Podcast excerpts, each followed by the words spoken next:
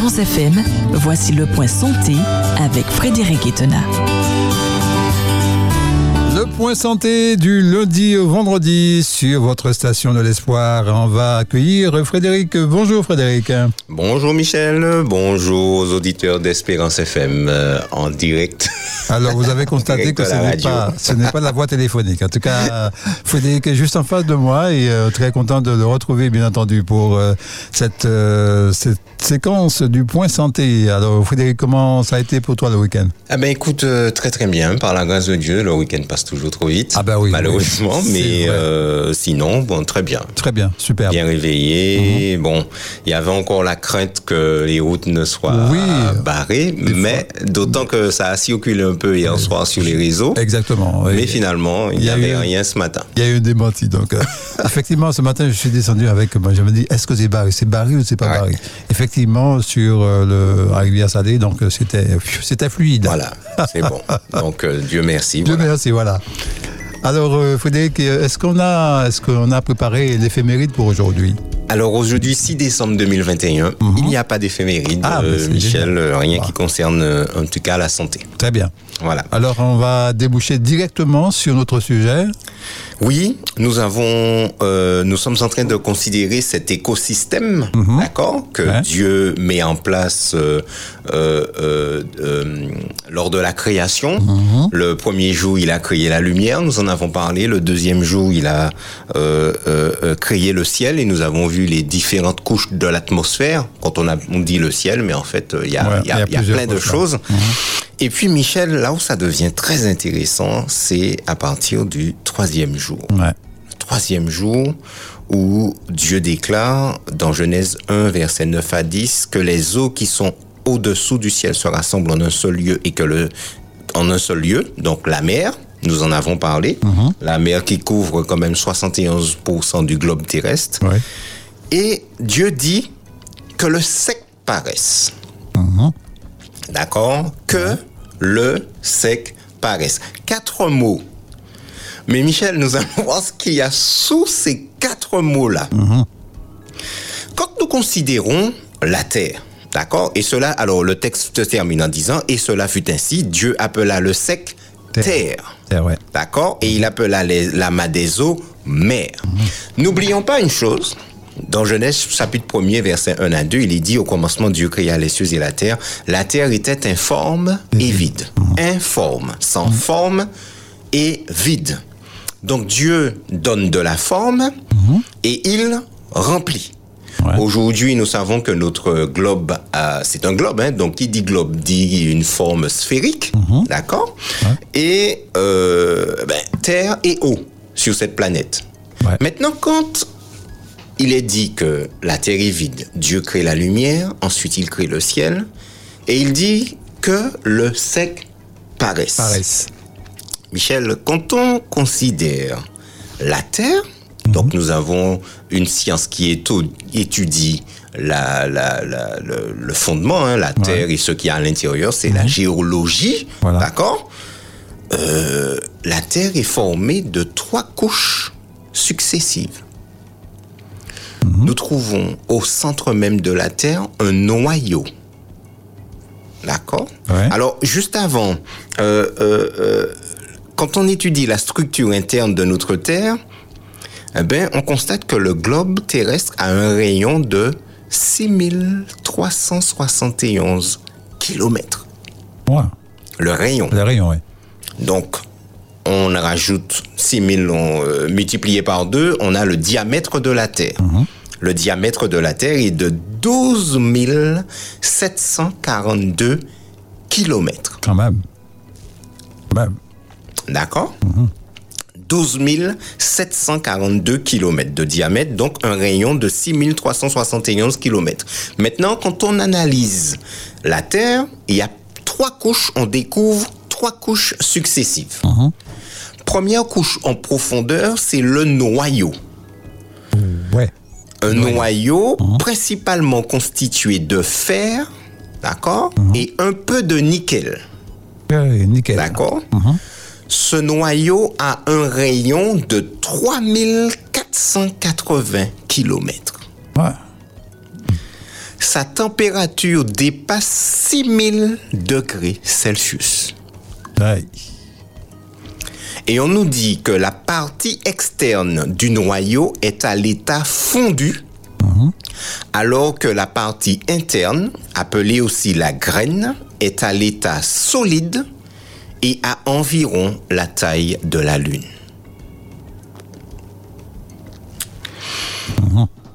Rien que, rien que le noyau, ça nous calme déjà. Ça, c'est sûr. D'accord. D'accord. Alors, Dieu dit que le sec paraisse quatre mots. Mhm. Mais quand Dieu va dire ça, il y a tout un process qui se met en place, toute une ingénierie, si je puis dire mhm. cela, mhm. terrestre, qui se met en place. Et Dieu organise ce globe avec, au milieu de ce globe, un noyau avec deux parties, une partie externe, une partie en dur. Et ce qui est extraordinaire, c'est la chaleur qu'il y fait. Et on se dit, euh, bon, euh, pourquoi tout ça ne fond pas euh, Comment ça, ça fait pour garder une telle stabilité? Je ne sais pas. Après ce noyau, Michel, on trouve une deuxième couche, un manteau riche en magnésium, magnésium, mhm. d'environ 2900 km d'épaisseur. 2900, mais c'est quand même extraordinaire. C'est énorme. C'est énorme. Oui. Alors, on nous dit que ce, ce, manteau est animé par de lents mouvements de convection qui vont le brasser en permanence. Mhm. Et qu'il représente plus des 4 cinquièmes du volume total de notre globe. Chers amis, il n'était pas temps, et Michel, de considérer que tout ça se met en place quand Dieu dit que le sec paraisse. C'est ça la chose. Dieu dit que le sec paraisse et toute cette structure se met en place parce que Michel, lorsque nous considérons les autres jours la création, mhm. à aucun moment euh, on ne voit un Dieu qui façonne la terre, à part ce troisième jour où Dieu dit que le sec paraisse. Mhm. Mais il dit ça, mais rien d'autre. Le quatrième jour, on sait qu'il va créer les, la, lune, les étoiles, nous allons le voir. Mais là, le troisième jour, Dieu dit juste que le sec paraisse. Il n'est jamais dit que Dieu forma la croûte terrestre, qu'il forma ci, qu'il forma ça. Il dit juste que le sec paraisse. Et après cette deuxième couche, on a une troisième couche, celle sur laquelle nous marchons. C'est la croûte ou l'écorce terrestre. D'accord On l'appelle l'écorce ou encore la croûte terrestre. Mhm. Constituée pour l'essentiel de basalte sous les océans et de matériaux granitiques ou métamorphiques sous les continents. L'épaisseur de la croûte varie de 30 à 70 km. Alors, on a une croûte sous l'océan mhm. qui ne dépasse pas 10 km d'épaisseur. Et on a aussi la croûte euh, euh, euh, sous la terre, donc la croûte continentale qui varie qui varie entre 30 et 70 km. Et une question, Frédéric. je suis en train de me poser la question pendant que tu parles. Est-ce que pendant l'éruption d'une montagne, par exemple, de volcan, d'où sort justement euh, ce, feu, justement De la première couche, de la deuxième couche, de la troisième couche, on ne sait pas. Eh bien, écoute, moi, je ne sais pas non je me suis toujours posé la question. Oui, c'est des phénomènes qui sont, sont, sont, sont extraordinaires. Hein. Je mhm. pense à monsieur, euh, quand on parle là, je pense à monsieur Pascal, Pascal Safache. Oui, oui, ça aurait été intéressant là qu'il soit avec nous là ce matin ah pour parler d'une chose comme ça. Mais c'est monstrueux, c'est extraordinaire. On ah se dit, mais finalement, alors comme on a la première couche, la couche externe, mhm. euh, on a vu le noyau, la couche externe du noyau, dépasse les 6000 degrés mhm. et cette partie est à l'état fondu. C'est là qu'on va certainement trouver le magma, etc. Tout à, tout à ça peut venir de là. Mhm. Donc on peut se dire que bon, eh ben, ça vient de cette couche-là, mais on voit un petit peu euh, le magma pour qu'il sorte. Eh ben, mhm. il, va, il faut qu'il dépasse, il faut qu'il traverse la deuxième couche, le manteau qui, est, qui fait 2900 km d'épaisseur quand, même. Quand même, Quand même. Donc euh, c'est pas rien. Donc euh, pour la l'écorce ou la croûte terrestre, on parle aussi de, on l'appelle aussi la lithosphère, d'accord, pour désigner la partie superficielle, superficielle rigide de l'enveloppe terrestre. Mhm. D'accord.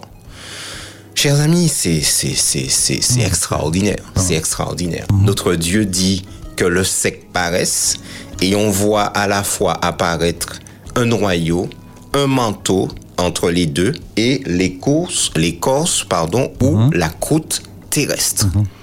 De près de et, on a dit hein, un rayon, le rayon de la Terre est de 6371 kilomètres. Mhm. Maintenant, Michel, quand Dieu dit ça, il organise la mer d'un côté, les eaux, et il organise la terre d'un autre côté. Maintenant, la terre n'est plus euh, informe. Elle a maintenant une forme. D'accord? Elle n'est plus vide. Dieu l'a remplie, d'accord? En tout cas, la planète, mhm. elle est formée.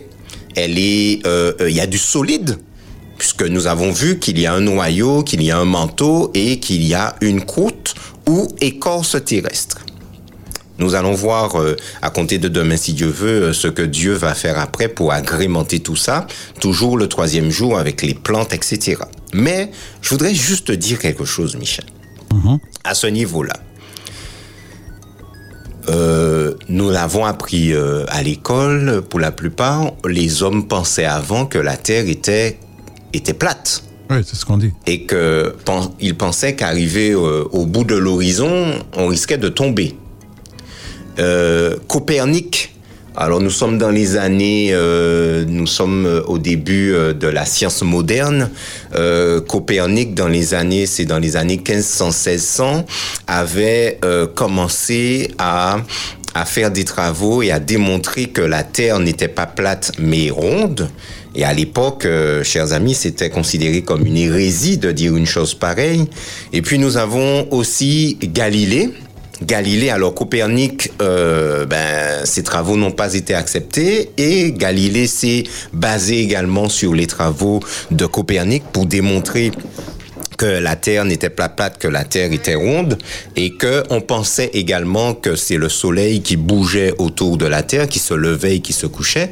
Et euh, Galilée va démontrer que non, là, déjà la Terre elle est ronde et que euh, ben euh, le Soleil ne bouge pas et que c'est la Terre qui tourne autour du Soleil. Alors à ce moment-là, ça a été considéré comme la grosse hérésie. Mhm. Galilée a été traduit devant un tribunal ecclésiastique et il a même été, il a on, l'a même euh, isolé, on, l'a, euh, il a été exilé. Il a été exilé euh, dans une maison, il ne devait pas sortir, il devait avoir, rentrer en contact avec qui que ce soit. Mhm. Mais nous trouvons dans la Bible, dans Ésaïe chapitre 40, verset 22, un texte qui dit, C'est lui qui est assis au-dessus du cercle de la terre. Mhm. Comme quoi, Michel, si les hommes, et pourtant la Bible existe depuis bien longtemps, mhm. d'accord? Euh, Si les hommes, les scientifiques notamment, avaient ouvert la parole de Dieu et avaient lu ce texte d'Ésaïe, ils sauraient que la terre, il est dit déjà dans la parole que la terre a une forme sphérique. C'est lui qui est assis au-dessus du cercle de la terre. Autre chose, les hommes pensaient avant que la Terre reposait sur des bases. Là encore, dans Job chapitre 26 au verset 7, il est dit quoi?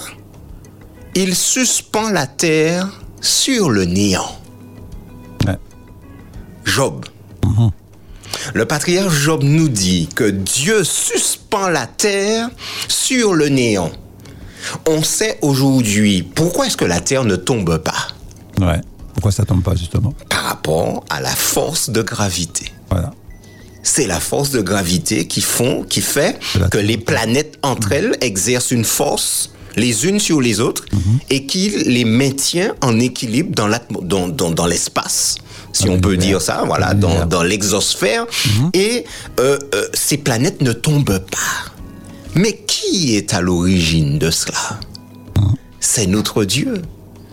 Dieu ne peut pas nous donner tous ces détails-là lorsqu'il crée. Mais quand Dieu dit ce troisième jour, qu'il rassemble, que les eaux s'assemblent en un seul lieu. Il appelle la main des eaux mère. Et que Dieu dit que le sec paraisse et que toutes ces structures de la Terre se mettent en place, que la, la sphère est désormais formée et Dieu eh ben, va mettre en place au fur et à mesure, nous allons voir les autres éléments du système solaire et pour que ces systèmes tiennent en place, il imagine et met en place la force de gravité. Et les scientifiques nous disent que, la, que cette force de gravité est exactement la force qui convient pour que nous puissions rester vivants, mais aussi pour que les étoiles et les planètes existent et qu'elles continuent à s'attirer de manière équilibrée et fonctionnelle. Ils nous disent que si cette force de gravité était un petit peu plus forte, tous les éléments, donc toutes les planètes et les étoiles se colleraient les uns aux autres, formant des grappes au lieu de former des éléments individuels. Et ils nous disent que si cette force de gravité était un peu plus faible, les atomes se disperseraient au point de rendre impossible la substance des organismes vivants, des étoiles et des planètes. C'est extraordinaire. Extraordinaire, tout à fait. Le globe est en place et le globe est prêt pour la rotation sur son axe.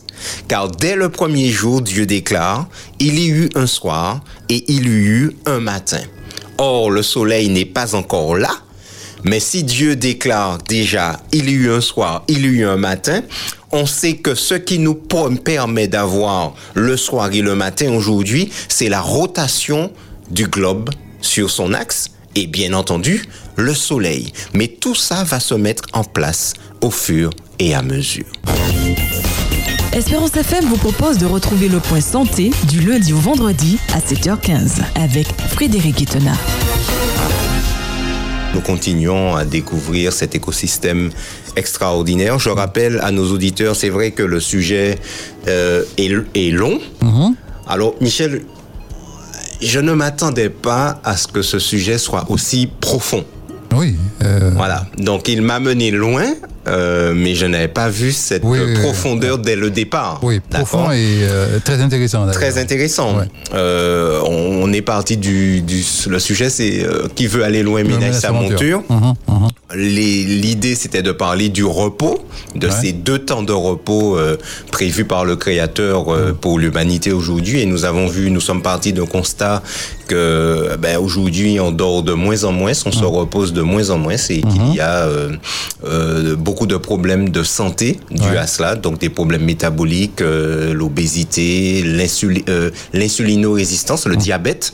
beaucoup de personnes deviennent diabétiques parce qu'ils ne dorment pas assez, qu'elles ne dorment pas assez. Hein. C'est une c'est une raison qu'on n'entend pas du tout.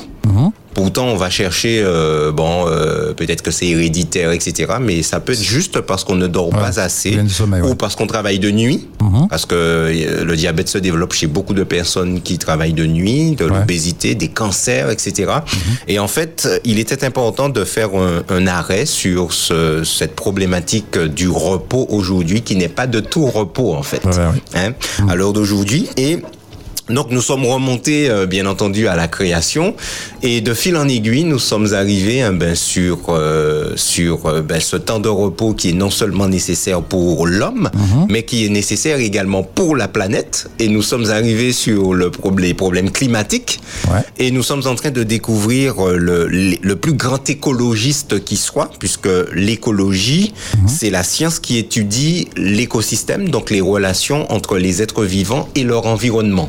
Or, qui a créé les êtres vivants et qui a créé l'environnement Qui a pensé cet écosystème Sinon, notre Dieu?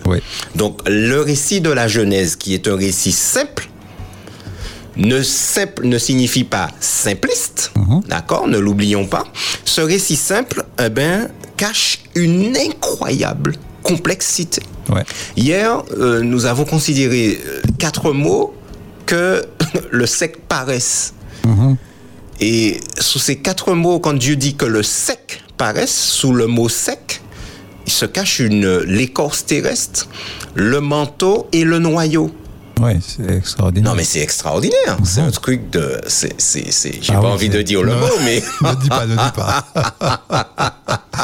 c'est, ah c'est extraordinaire, c'est fantastique, mhm. c'est incroyable. Et euh, euh, j'ai fini en disant que le, euh, alors que Dieu dit au départ que la terre était informe et vide, mhm. voilà, il donne à la terre cette forme. Et cette forme sphérique pourquoi une forme sphérique? Pourquoi elle est ronde? Pourquoi elle serait pas carrée ou mhm. une quelque autre forme et qui nous aurait paru tout à fait normal aujourd'hui, rectangulaire, euh, triangulaire, etc.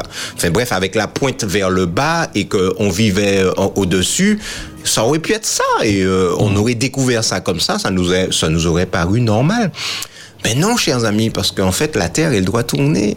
Ah ben oui. elle doit tourner. Son axe. Il y a eu un soir, il y a eu un matin, et ah Dieu crée un système solaire avec le Soleil au centre qui ne bouge pas, mhm. et les planètes autour, et dont la Terre, et la Terre qui tourne sur son axe. Alors ça, c'est c'est incroyable. Ça, c'est notre Dieu. Les ah les mots me manquent, euh, Michel.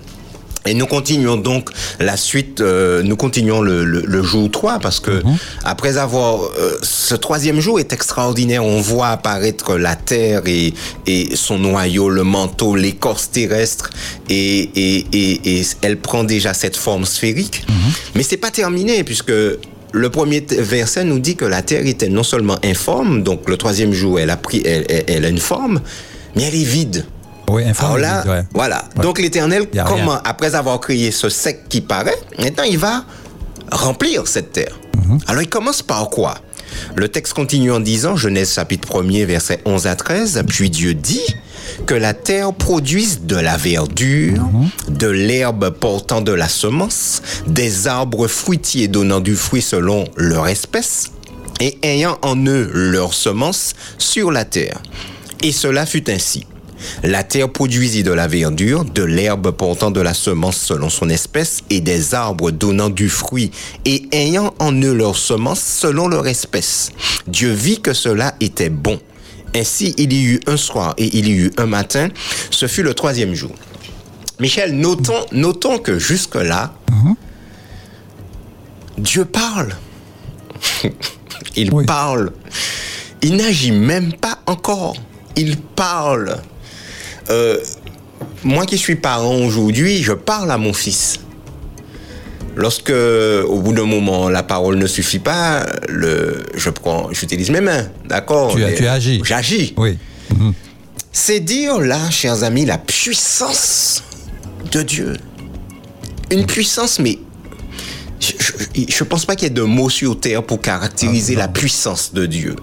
Mhm. Dieu n'agit pas, chers amis il n'est pas en train de façonner avec ses mains. Il parle. que le sec paraisse, on voit apparaître un noyau de la taille de la lune, chers amis. On voit un manteau, une écorce terrestre, etc. Et là, maintenant, Dieu parle.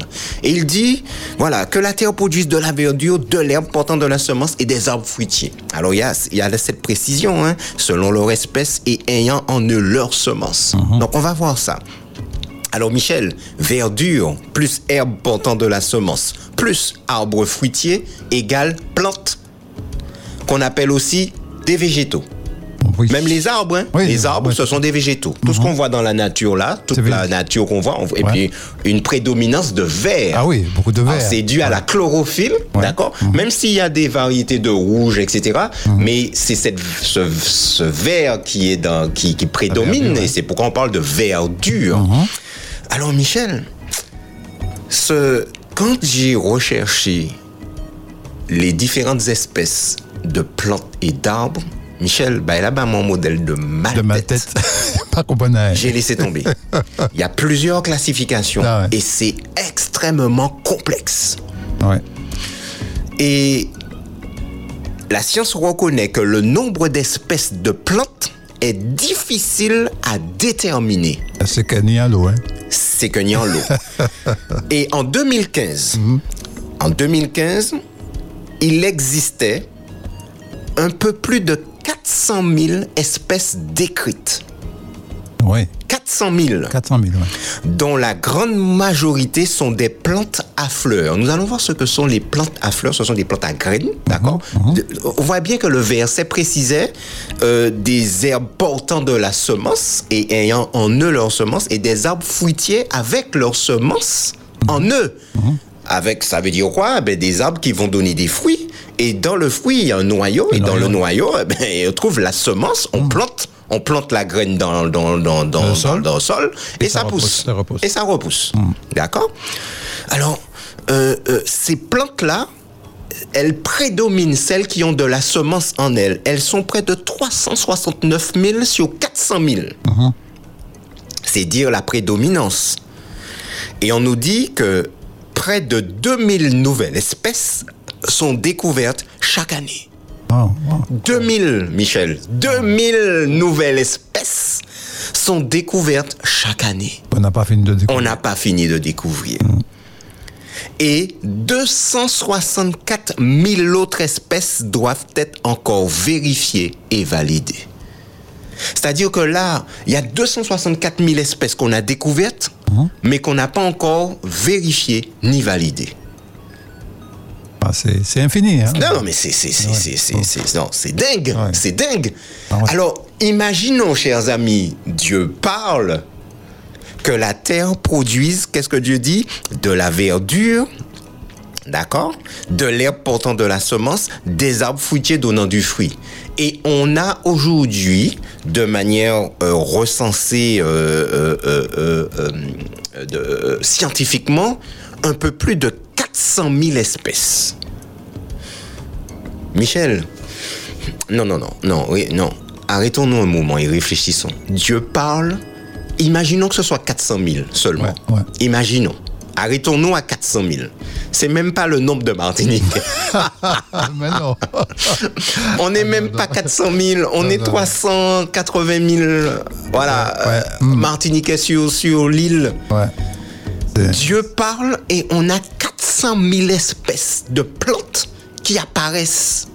Alors à la fois sur terre, mais aussi dans la mer, parce que Oui, sachons que les plantes aussi poussent dans l'eau, Mhm. même si elles sont aquatiques, mais elles poussent à partir du sol qui est dans l'eau. Dans l'eau, tout à fait. D'accord Non, un truc de, Hmm. Non, non, mais de dingue. Non, c'est. Non, c'est- Non, en préparant ça, je me suis dit, non, c'est pas possible. Hmm. Non, non, Dieu est infini. Et hier après-midi, dans Oupédissa, Hmm. nous avons euh, le frère Lupon qui était là et qui a partagé une méditation et qui, qui, parlait encore de ce Dieu extraordinaire qu'on ne peut, mais on ne peut concevoir. On ne peut. Aujourd'hui, nous sommes trop limités pour comprendre qui est ce Dieu. Voilà. Et là, ce que nous révèle simplement la parole nous donne une idée de la grandeur de ce Dieu extraordinaire.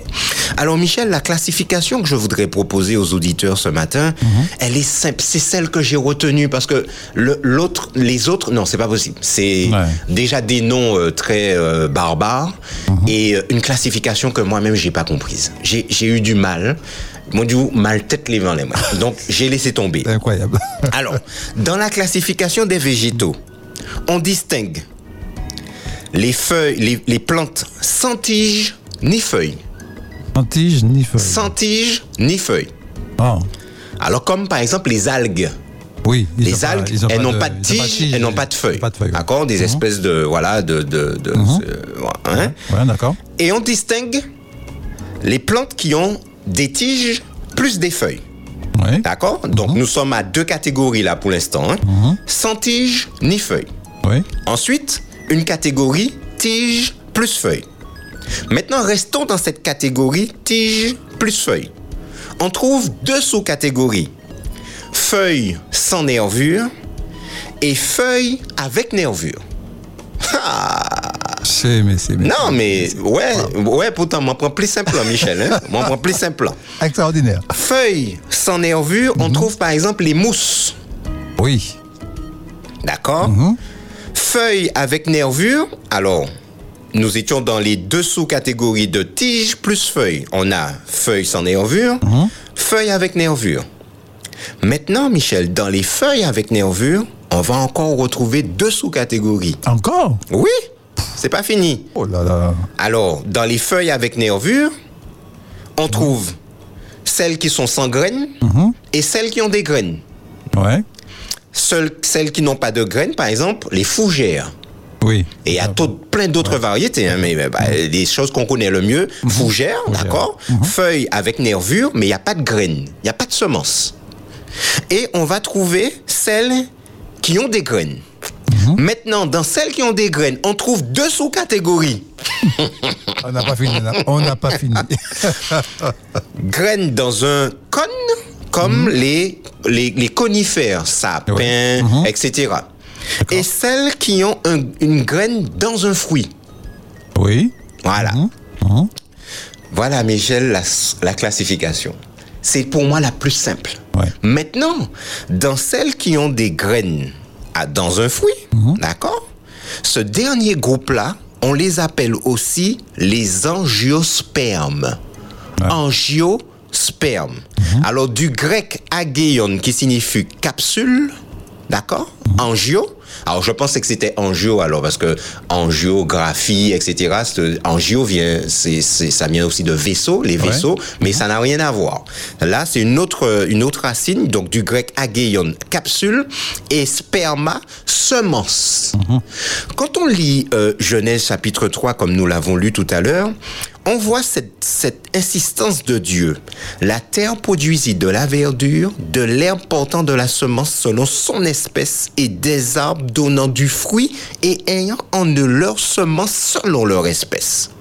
Donc là, la précision est telle que nous retrouvons cette catégorie d'herbes et d'arbres ayant en eux leurs semences selon leur espèce. Et c'est la raison pour laquelle ces angiospermes, qu'on appelle aussi des plantes à fleurs, mhm. représentent la plus la majorité aujourd'hui des plantes recensées. J'ai dit tout à l'heure qu'on avait un peu plus de 400 000. Eh bien, cette dernière catégorie des angiospermes, qu'on appelle aussi plantes à fleurs, celles qui ont des graines dans le fruit, elle représente près de 369 000 espèces. Mmh, mmh, mmh, ce qui en fait le groupe de plantes terrestres le plus diversifié. Et c'est ce groupe des gensiospermes qui est à l'origine de la plupart des aliments végétaux, fruits, légumes, céréales consommés par l'homme. Espérance FM vous propose de retrouver le point santé du lundi au vendredi à 7h15 avec Frédéric Itena. Nous continuons. Euh, hier, euh, nous avons considéré, euh, après avoir formé la Terre de manière sphérique, après avoir déclaré que le sec et nous avons les trois couches de, de, la de la terre, hein, qui, pour, à proprement parler, qui vont se mettre en place sur cette parole de l'Éternel, avec un noyau, un manteau et l'écorce terrestre qui vient au-dessus, une écorce terrestre qui fait près de 10 km de, d'épaisseur, eh ben, Dieu, eh ben, il va remplir, puisque au départ, le texte nous dit que la terre était informe, donc Dieu lui donne de la forme, Dieu, et est vide. Donc Dieu commence à remplir, à remplir, puisque maintenant il y a une base solide sur laquelle euh, on peut marcher, l'homme pourra marcher, etc. L'homme pourra un peu euh, euh, se déplacer. Eh ben, Dieu va maintenant remplir cette terre. Alors il commence par dire eh ben, qu'il y ait de la verdure, qu'il y ait également des herbes qui portent de la semence, qu'il y ait aussi toute une variété d'arbres fruitiers. Et nous avons vu hier considérer une classification très simple, malgré elle est simple, Michel, elle est quand même un petit peu elle est, déjà un peu complexe. Mhm. Et euh, ben, nous avons vu que la dernière catégorie, hein, euh, ben, ce sont les, les, les, plantes avec feuilles et nervures, mais celles qui ont des graines dans le fruit, eh ben, représentent la majorité des plantes et des arbres fruitiers que nous allons trouver sur la Terre, puisque aujourd'hui on recense environ un peu plus de 400 000 espèces de plantes. Alors, imaginons, chers amis, Dieu parle, et quand Dieu parle, un peu plus de 400 000, alors restons à 400 000 seulement, 400 000 espèces de plantes apparaissent sur la Terre.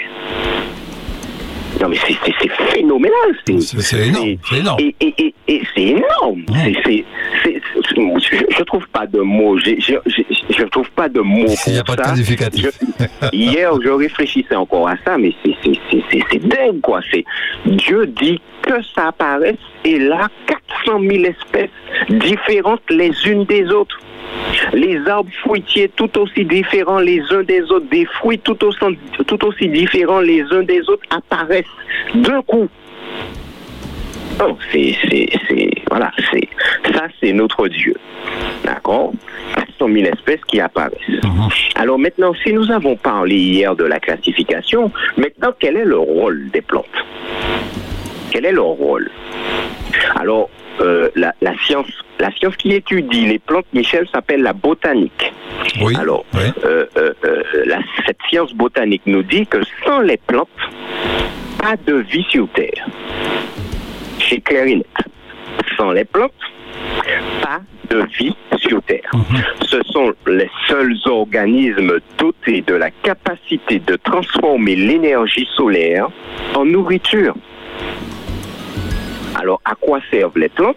Premièrement, euh, les plantes sont à la base de la chaîne alimentaire. Les plantes sont à la base de la chaîne alimentaire. Tous les organismes vivants se nourrissent de fruits, d'herbes et autres éléments issus des plantes. Cela est-il étonnant? Non, chers amis. Non, puisque Genèse chapitre 1er, versets 29 et 30. Alors n'oublions pas, restons toujours dans l'optique où nous sommes en train d'étudier un écosystème. Qu'est-ce qu'un écosystème? Un écosystème est composé d'un environnement avec des êtres vivants dans cet environnement.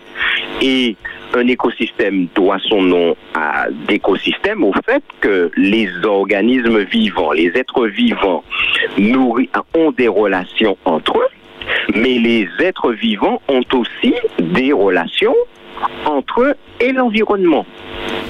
C'est ça un écosystème. Et l'écologie, nous l'avons vu, l'écologie, ce sont ceux, ce sont, c'est une science qui étudie justement les relations qu'il y a entre les êtres vivants et entre les êtres vivants et leur environnement. C'est ça l'écologie. Donc nous sommes en train de considérer ce, ce premier écosystème mis en place par Dieu, qui est le plus grand écologiste qui soit. Alors Dieu, lorsqu'il crée les plantes au troisième jour, rappelons-nous que la création est progressive et que les différents éléments vont apparaître au fur et à mesure. Mais là, nous sommes obligés de prendre un petit peu d'avance. Donc, dans Genèse chapitre 1er, verset 29 et 30, les animaux ne sont pas encore là, l'être humain n'est pas encore là, mais euh, euh, au troisième jour, je dis, je m'entends, mais au sixième jour, quand tous les êtres vivants seront là, nous allons y arriver au fur et à mesure. Et les êtres vivants, on parle déjà des plantes qui sont des êtres vivants. On va parler aussi de tous les animaux que Dieu va créer. Et on va aussi parler de l'homme, l'homme et la femme, avec qui auront l'injonction ou la responsabilité de, perpétuer la race. Eh qu'est-ce qu'il dit, notre Dieu, dans Genèse chapitre 1er, verset 29 à 30? Et Dieu dit, voici, je vous donne tout herbe. Alors, il parle d'abord à l'être humain. Voici, je vous donne toute herbe portant de la semence et qui est à la surface de toute la terre, et tout arbre ayant en lui du fruit d'arbre et portant de la semence. Deux points. Ce sera votre nourriture. Là, il parlait à l'homme et à la femme. Ensuite, euh, il, dit cela concernant les animaux. Et à tout animal de la terre, à tout oiseau du ciel, et à tout ce qui se meut sur la terre, tout ce qui bouge, tous les petits animaux, quels qu'ils soient, du plus petit jusqu'au plus grand, à tout ce qui se meut sur la terre, ayant en soi un souffle de vie, qu'est-ce qu'il fait? Je donne toute herbe verte pour nourriture. L'homme reçoit comme nourriture l'herbe qui porte de la semence. C'est pas la même chose que l'herbe verte. Aujourd'hui, la vache, les bœufs, les animaux sont dans des prairies, dans des prés, dans des prairies. Ils sont en train de brouter de l'herbe verte. L'homme, c'est pas l'herbe verte qu'il mange, il mange l'herbe qui porte de la semence. D'accord? Ce sont les herbes qui ont des graines. Nous avons vu cette classification. Donc, on va retrouver toutes les céréales, etc. Et puis, nous avons aussi les, les arbres qui vont porter du fruit d'arbre et qui vont porter de la semence. Voilà la nourriture. Donc Dieu crée un écosystème et il faut bien que les êtres vivants que je vais mettre dedans, dans cet écosystème, puissent trouver de la nourriture. Et en quoi consiste cette nourriture? Eh bien, les plantes. Les plantes vont fournir la nourriture à la fois aux êtres humains, mais à la fois également aux animaux. Et on pousse les plantes. Les plantes poussent sur la terre. Elles prennent leur origine de la terre. Même les plantes aquatiques poussent sur la terre, puisque le fond de la mer, chers amis, le fond de, toute, de, tout, de tout plan d'eau, puisque nous avons la mer, nous avons des lacs, nous avons des rivières. Le, fond de tout plan d'eau, c'est la terre. Et donc, les plantes qui vont pousser dans, tout plan d'eau viennent de la terre. Alors, ce sont ces plantes qui vont fournir la nourriture à tous ces êtres vivants.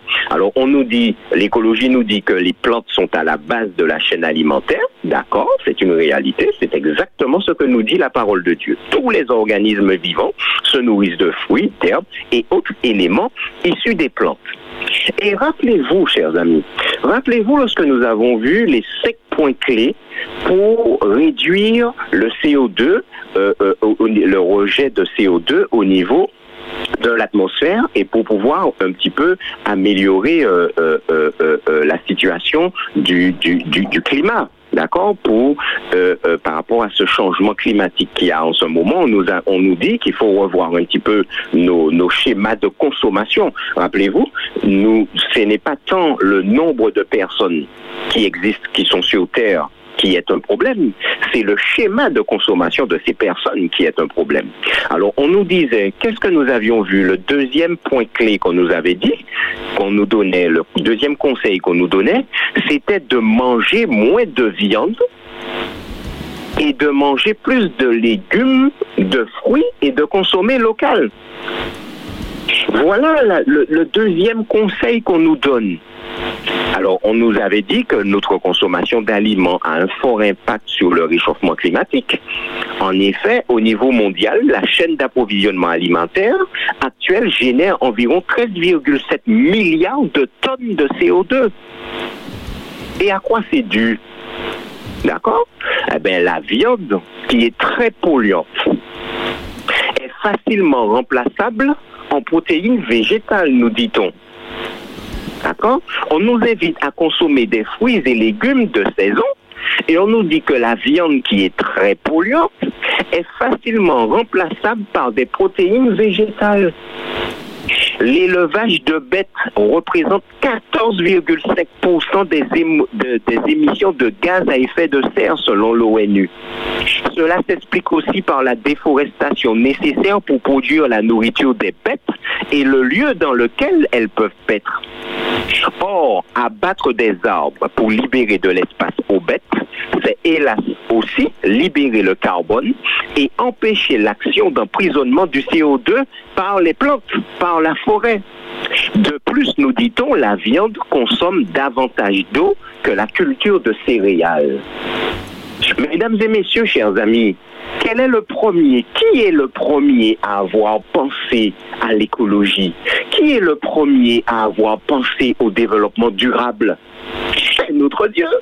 Et il crée un écosystème et nous donne déjà la nourriture la plus adéquate.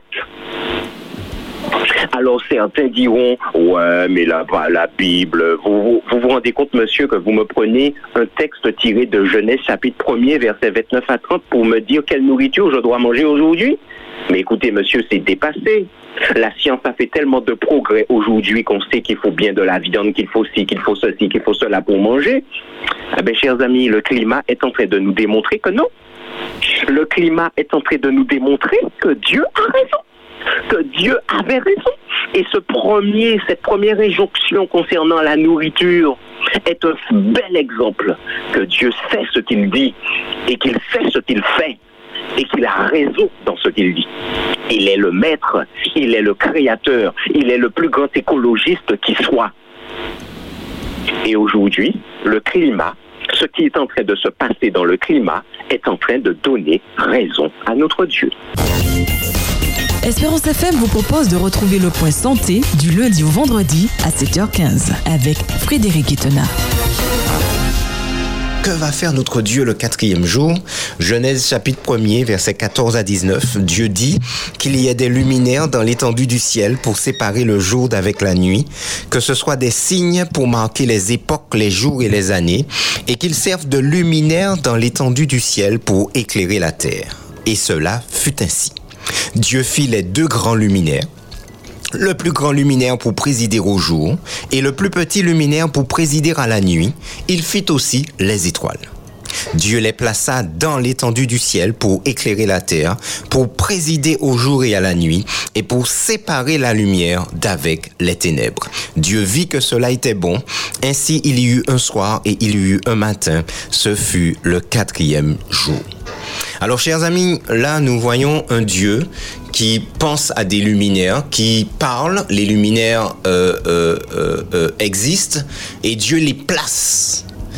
Il y a, nous avons là un, renseignement concernant l'organisation du système solaire dans lequel nous nous trouvons aujourd'hui. Alors Michel, nous allons commencer par le, le plus grand luminaire, le Soleil. Mhm. D'accord Il est à noter que Dieu ne le nomme même pas. Hein. Euh, Moïse ne le nomme pas. Il parle du plus grand luminaire. Mhm. Et euh, j'ai tiré un petit peu mes informations d'un site qui s'appelle le système solaire.net. Alors on nous dit, Michel, que le Soleil est la seule étoile du système solaire autour duquel tourne, et j'aime bien, hein, j'aime bien ce qui est précisé, dans l'état actuel de nos connaissances. Mhm. D'accord Donc tourne autour du Soleil quoi? Huit planètes, cinq planètes naines et des millions d'astéroïdes.